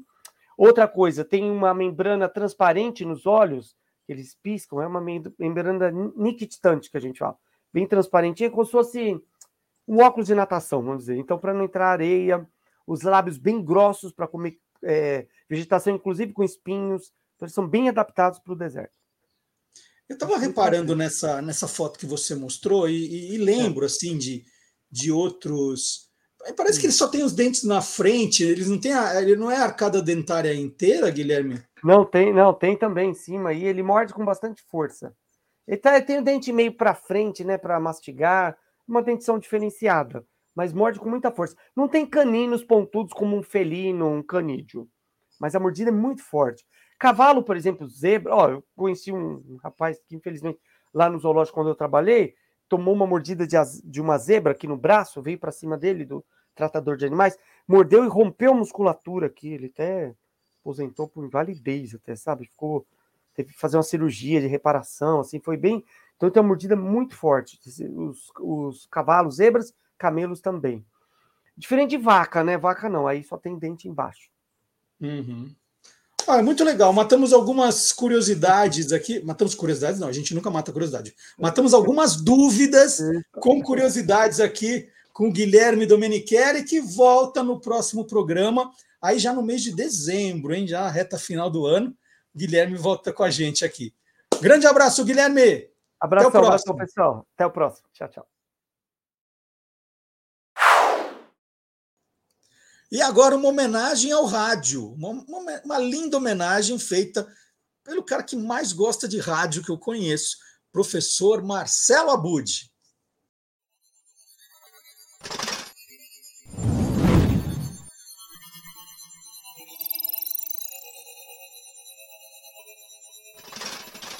Hoje pode. Com Marcelo Abud. Bom dia, Marcelo Abud. Bom dia, boa tarde, boa noite, Xará. Bom dia, boa tarde, boa noite aos curiosos e curiosas que querem saber as novidades da Podosfera, esse incrível universo dos podcasts. Eu gosto quando ele vem animado já. Então, porque quando ele vem animado assim, é que ele tem uma boa dica pra gente. Com certeza. Qual é a dica, Bud? Olha, eu vou fazer algo diferente hoje. Eu vou fugir ao nosso tradicional, que é só indicar um podcast. No final, vou trazer um podcast, sim. Mas antes, eu preciso falar de algo que me impactou demais, que é uma série que está no Netflix, que acabou de entrar aí no Netflix faz mais ou menos menos de um mês, né? E que tem como nome Toda a Luz que Não Podemos Ver. É baseado em um livro desse, é, com esse mesmo nome, né? Toda a Luz que Não Podemos Ver e que tem quatro episódios de cerca de 50 minutos. Eu assisti de uma vez só, Marcelo Duarte. Não consegui parar, porque é extremamente interessante. Bom, então me conta. Agora você tem que me convencer a assistir também. É, e eu vou te convencer e, e também justificar porque é que eu estou falando de uma série de, né, do Netflix aqui no hashtag Hoje Pode. É porque o assunto tem a ver com rádio, que é o nosso né, norte aqui sempre. A gente fala do podcast como uma continuidade do rádio, a gente faz podcast como uma sequência do que é o rádio, né? Mas a série ela conta como o rádio foi usado de forma extremamente intensa e mágica durante a resistência francesa à invasão nazista. Então é, é algo que acontece lá em 1944, durante a Segunda Guerra Mundial, né? E, e, é muito interessante que esse mesmo meio de comunicação que uma década anterior tinha sido já utilizada pelo Hitler, o Hitler tinha percebido o poder do rádio para justamente transformá-lo em uma arma de guerra, né? obrigando as pessoas a ouvirem única e exclusivamente a emissora oficial do governo, ninguém podia ouvir outra emissora então, o, esse mesmo meio de comunicação que lá nos anos 30 havia sido utilizado como arma de guerra pelo regime do Hitler, né? O Hitler ele populariza até o preço do rádio para que as pessoas tenham em suas casas e obriga que elas ouçam a emissora oficial do governo alemão como forma de criar ali é, uma formação política, né? Durante o nazismo. É, então, esse mesmo meio de comunicação ele vai ser usado também agora, nesse momento lá na França, como acontece na Revolução dos Cravos em Portugal, como acontece, de certa forma, aqui no Brasil, na Revolução de 32, aqui em São Paulo, mas enfim, o rádio vai ser usado de uma outra maneira, e nesse caso especificamente da série, como uma forma de comunicar esperança em meio à destruição. É, a série, como eu falei, é ambientada em 1944 agosto de 1944, mas ela tem flashbacks que remetem a 10 anos antes e também a 4 anos antes. Isso dá uma aliviada, né? Porque em meio àquelas cenas do cenário mais é, forte das atrocidades que são cometidas durante o nazismo, a gente tem períodos anteriores em que a vida não estava fácil, mas havia uma certa é, esperança. E, e, então, Toda Luz que Não Podemos Ver, o nome dessa série da Netflix, tem como protagonista uma jovem cega. Ela se chama Marie e é, além dela, né, como personagem principal, também há um destaque para um soldado que é obrigado, que na verdade é um jovem que é obrigado a se alistar no exército alemão. É a única forma dele se manter vivo. E esse soldado se chama Werner e ele cresceu em um orfanato, Marcelo Duarte, é, como um gênio na construção de aparelhos de rádio. Com oito anos de idade, ele já desmontava e montava os aparelhos que eram de galena, né? aqueles aparelhos que, é, enfim, se montavam para ouvir rádio, com uma agulhinha, a pedra semipreciosa, enfim, tudo isso é mostrado ali na infância dele no orfanato. E o que vai ter de interessante é que os destinos, tanto dessa jovem, a Marie, quanto desse que acabou sendo obrigado jovem soldado alemão, né, o Werner, é, vão se encontrar porque a missão desse soldado na França passa a ser justamente localizar transmissões de rádio clandestinas. E a Marie, ela justamente ela fazia transmissões lendo poesia, lendo é, o romance do Júlio Verne, o 20 Mil Léguas Submarinas, e tentando se comunicar com o pai e com o tio que estão distantes dela naquele momento. Ela está sozinha nessa casa, se mantendo escondida né, e fazendo essas transmissões.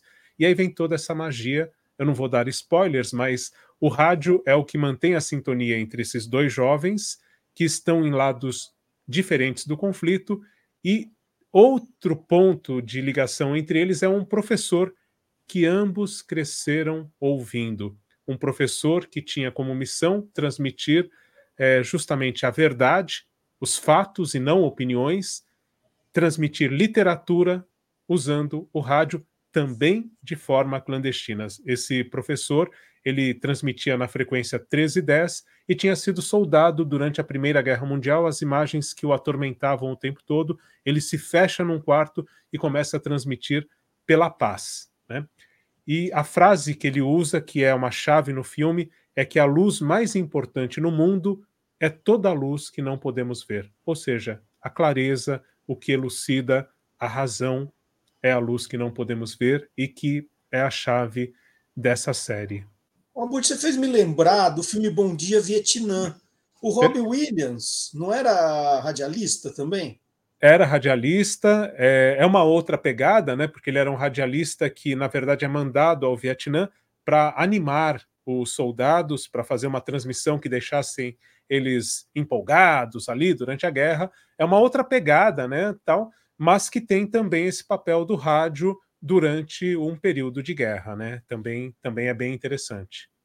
Bom, é, vamos sair da televisão e vamos para o podcast, então? Você é, falou vamos... que tinha podcast para indicar também. Exato, exato. Eu fiquei me perguntando, né? Na verdade, já tinha lido a respeito, mas eu fiquei me perguntando sobre é, se naquela era do rádio ele foi tão utilizado como meio de comunicação, como arma de guerra, como é que o podcast, que hoje permite que as pessoas transmitam de qualquer lugar, né, com um celular, com alguns recursos, ele tem sido utilizado nesses conflitos atuais, né? E aí eu, na verdade, é, cheguei a um podcast que tem sido bastante comentado desde o começo do conflito entre Rússia e Ucrânia, né? E, e que, junto com outros que falam sobre o assunto, esse é específico direto ali do front, né? Direto do, do de onde estão acontecendo as cenas atrozes de um conflito, né? Independentemente do lado, são cenas muito chocantes, né?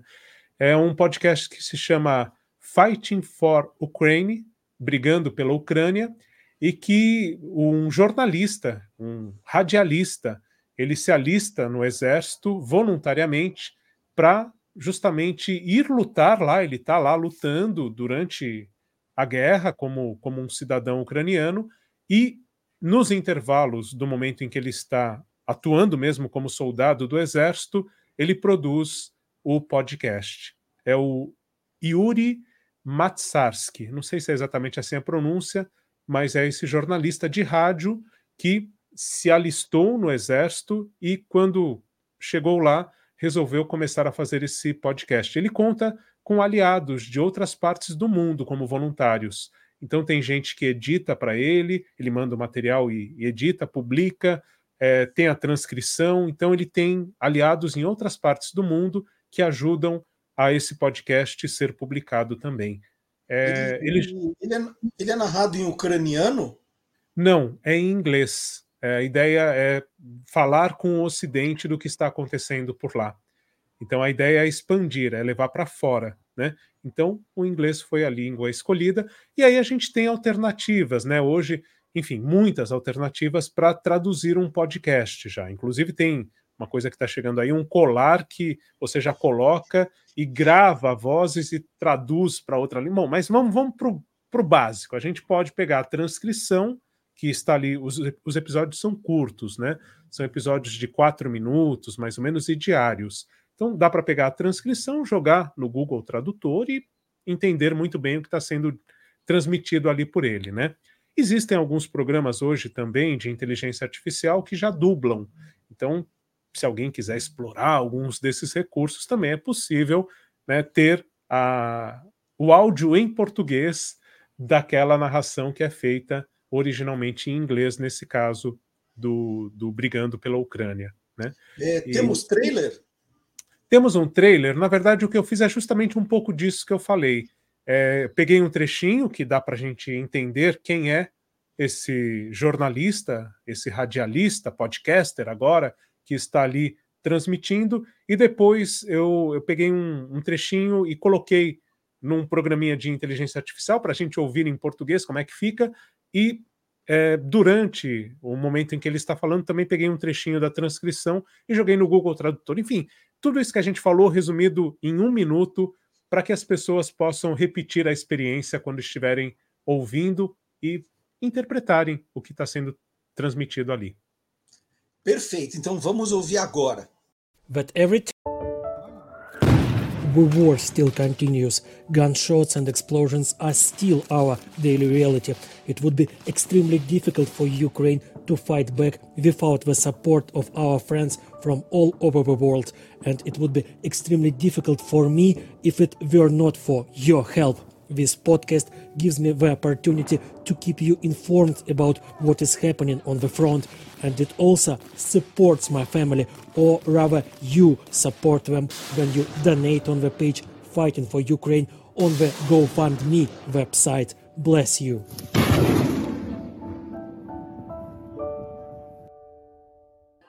Fascism, aggressive imperial ideology of Japan and a bunch of other smaller but still inhuman regimes. But everyone understood it's all the same, just under different flags. O fascismo, a ideologia imperial agressiva do Japão e um concerto de outros regimes menores, mas ainda inumanos. Mas todos precederam que há tudo o mesmo.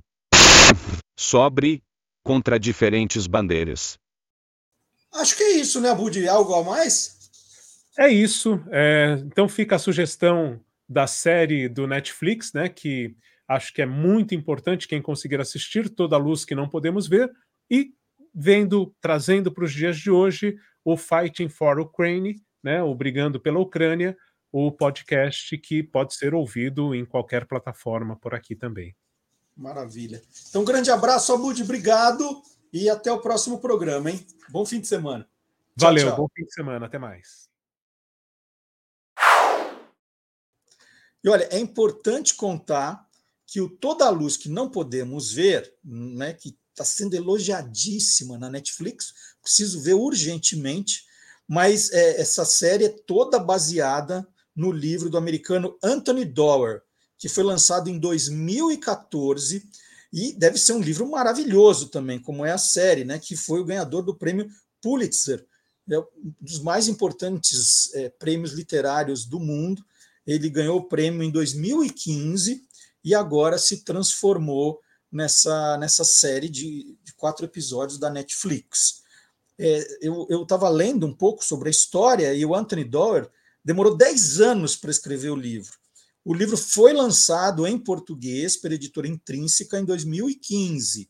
Então, é, se você pretende assistir a série, é, ou quer começar pelo livro, fique à vontade, já existe a versão em português também. E é muito legal né, quando, quando a gente fica sabendo que tem uma série de sucesso foi baseada em livro, que a gente fala assim, puxa vida, é, tanto se combate os livros, né? As, as, uh, tem um grupo aí que acha que ninguém precisa ler, ninguém precisa de cultura, ninguém precisa de educação, mas não se ligou ainda que os melhores filmes, as melhores séries, tudo que de melhor se produz nessa indústria de audiovisual é baseado em livros. Né? Pensa nisso. Os filmes, os, os, últimos filmes que você viu no Oscar, é, as, as grandes biografias que você viu aí na, nos, nos canais de streaming, as séries, posso te dizer que a grande maioria são, vem de livros, né? vem de livros, porque já foram testados, aprovados pelo público, então é até mais fácil. Hoje, hoje esses grandes canais eles estão atrás de livros de sucesso para adaptar, é muito comum.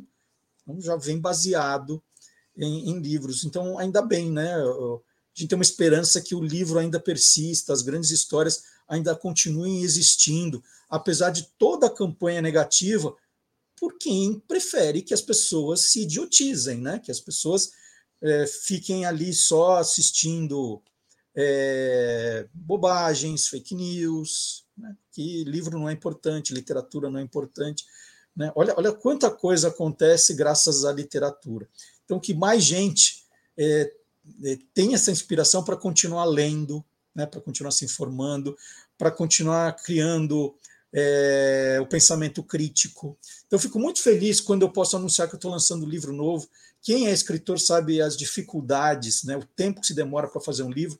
Esse livro aqui, do momento em que nós demos o, o, o primeiro, né, digitamos a primeira letra, agora o lançamento, foram mais de dois anos. É um processo demorado, lento. Né? Se a gente fosse é, fazer é, pelo, pelo, pelo, tempo que se gastou, né, pelo dinheiro que vai arrecadar, assim, será que valeria a pena ou não? Então, não, é, é, é, quase um altruísmo aí de, de quem escreve, de quem quer, de alguma forma, é, trazer conhecimento, informação e diversão. Esse, esse livro tem muita diversão também. Então, hum, olha, muito obrigado, Marcelo Abud, pela dica, toda a luz que não podemos ver. Então, tem o livro, tem a série, vou fazer. Eu, eu, gosto de fazer assim. Eu, eu começo pela série, mas depois vou ler o livro, porque o livro sempre tem muito mais detalhes, e aí a gente vê como foi o trabalho do, do adaptador, do roteirista também. Isso é, isso é bastante interessante. Outro que eu acabei de ver na Amazon Prime Video foi Daisy Jones and the Six, também que começou como um livro, livro que eu já tinha já tinha lido. E aí fui ver a série, dessa vez inverti mas também outro livro espetacular que virou uma série, ó, maravilhosa também. Então, duas dicas.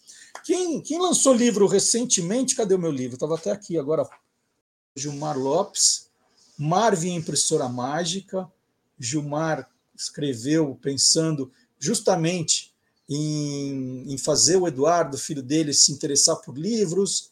Então, ele escreveu pensando no filho. Marvin Impressora Mágica já falei aqui no programa passado, já resenhei para vocês. É, agora o Gilmar traz aí. Gilmar é escritor, mas é checador de fatos também. Está sempre vendo naquelas notícias que ele recebe o que é verdadeiro e o que é farsa. Isso o Gilmar não parou de fazer, ainda bem. Então vamos conferir? Gilmar Lopes, verdadeiro ou farsa?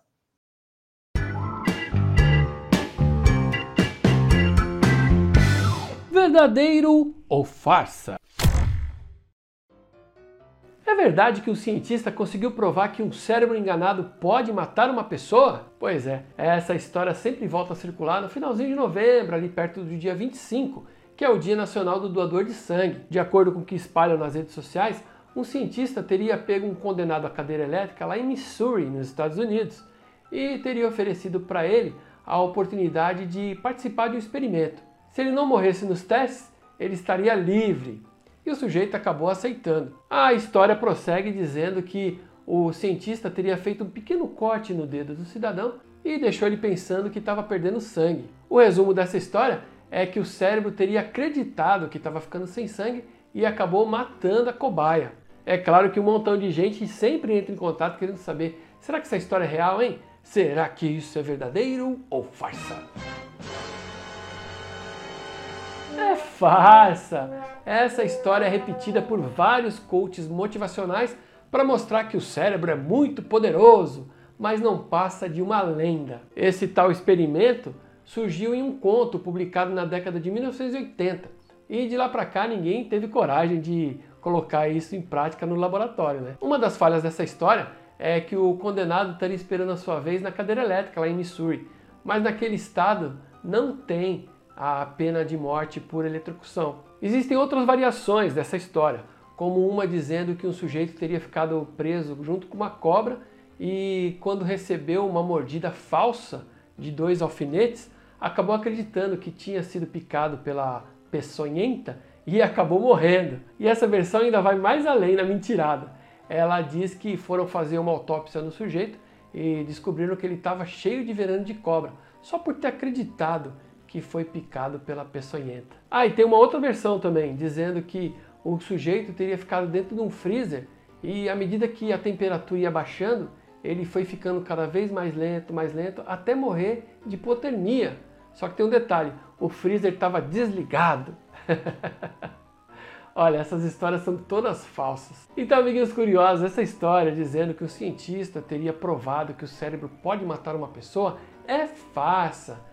Tudo surgiu de um conto fictício da década de 1980 e de lá para cá sempre vem sendo reproduzidas por esses coaches motivacionais. E aí, você quer saber se o que está rolando na internet é verdadeiro ou farsa? Então entra lá no www.e-farsas.com.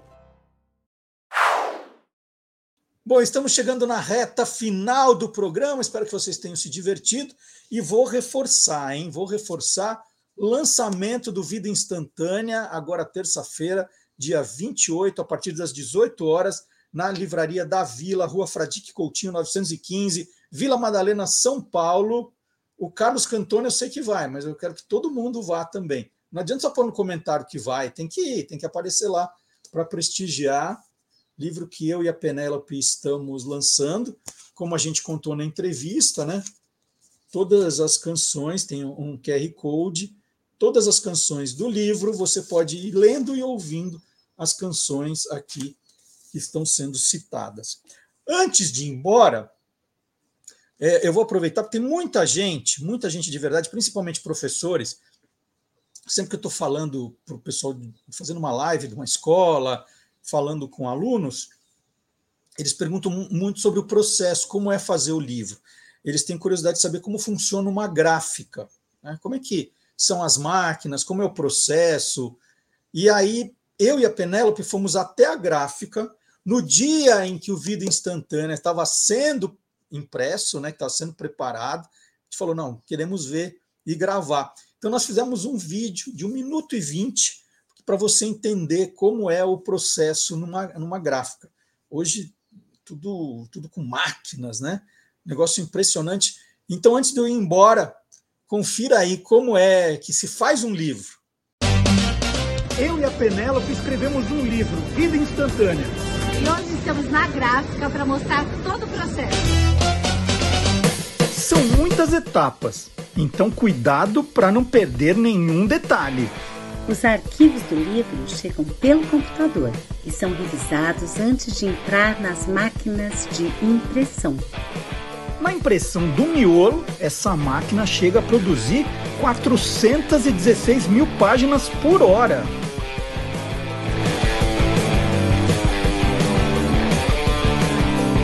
capa e miolo são impressos em máquinas diferentes.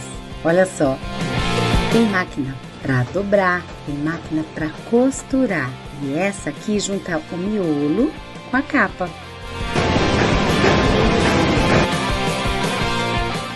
Opa, hora da sauna, quer dizer da coladeira. A temperatura de 120 graus aqui dentro ajuda a colar o miolo na capa livro também faz esteira. Agora é só tirar os excessos em cima, embaixo e ele está prontinho para sua leitura.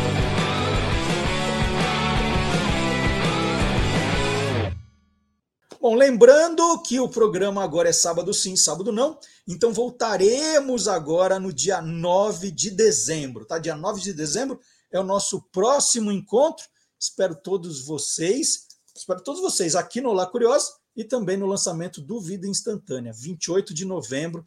Tá todo mundo convidado, Livraria da Vila, na rua Fradique Coutinho, 915, Vila Madalena, São Paulo.